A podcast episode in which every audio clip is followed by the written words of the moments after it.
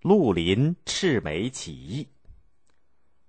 王莽做了皇帝，一心要恢复古代的制度，把天下的田地称为王田，不准私人买卖，把富户多余的土地交给没有田地的人去种，这就引起了豪门、地主、贵族的反对。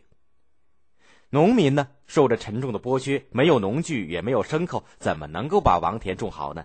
结果农业生产还不如以前，王莽就只好又下了一道命令：王田可以买卖了，自己打自己的嘴巴。弄得威信扫地，人心不安。他又拉了近三十万人马去打匈奴。为了打仗，就得向老百姓征军粮、征牲口。谁要是慢一步，就被会处以死刑，或者是没收为官奴。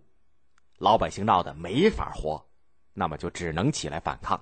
西北边境靠近匈奴一带的百姓，捐税和官差负担特别重，他们就首先起义了。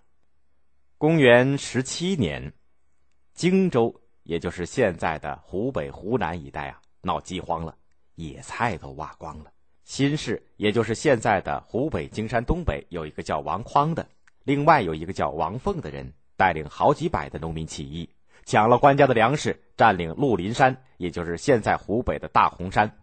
没有几个月的功夫，起义军就有了七八千人。后来人们就称他们为绿林好汉。消息传到了长安。左将军公孙禄对王莽说：“大臣当中不少人乱划田地，叫农民没法耕种；不顾百姓，加重捐税，百姓造反，罪在官吏。只要惩办贪官，向天下赔不是，国内就能够安定下来。”他还要求把进攻匈奴的军队应当赶快撤回来，跟匈奴讲和。王莽一听，叫卫士们把公孙禄轰了出去，接着下令绞杀陆林。荆州的长官。马止召集了两万官兵，奔绿林军杀来。绿林军跟官兵交火拼杀，越打越精神，官兵连滚带爬，四散逃跑，死伤了好几千人。王匡、王凤趁着这个机会攻进晋陵，也就是湖北潜江的西北安陆，现在的湖北安陆北部，这两个城被攻下了，打开了监狱，放出囚犯，打开粮仓，把粮食分给平民，余下的大部分都搬上了绿林山。起义军猛增到了五万多人，想不到公元二十二年，鹿林山发生了瘟疫，五万人死了快一半，活着的人只好分成几路离开了鹿林山，一路占领了南阳，一路占领了南郡，也就是现在的湖北荆州北部，一路占领了平林，也就是现在湖北的随州东北。就在南方的绿林军打击官军的同时，东方的琅琊郡海曲县。在现在的山东日照西部，有一个公差吕玉，没有依照县官的命令去打交不出捐税的穷哥们县官把他给杀了。吕玉的妈妈怒火灼烧，约了一百多个穷苦的农民杀了狗官。穷哥们跟着吕妈妈来到了黄海的一个小岛上，瞅准机会上岸打官府、砸监狱、开粮仓，名声越来越大。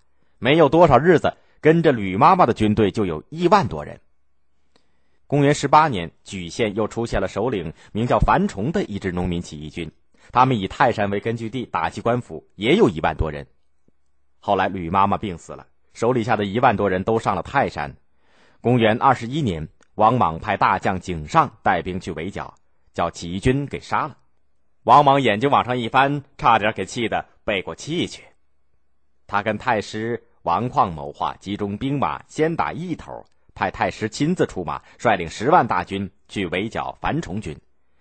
樊崇他们听到了风声，怕打起仗来自己不认识自己人，就叫起义的农民都在眉毛上涂上了红色的颜色作为记号。这支起义军就得了个外号，叫做赤眉。赤眉军订立了两条公约：第一条，杀害老百姓的定死罪；第二条，打伤老百姓的受责打。老百姓都欢迎他们。王匡的军队来了，赤眉军拼着命的猛攻。樊崇是个大力士啊，枪头出出出出，对着太师王匡直扎。王匡拉准马头就回逃，大腿被扎了一枪，跑了。他的副手将军连丹死在了乱军当中。十万官兵逃了，太师死了，大将乱哄哄的散了一大半，有一部分投降了。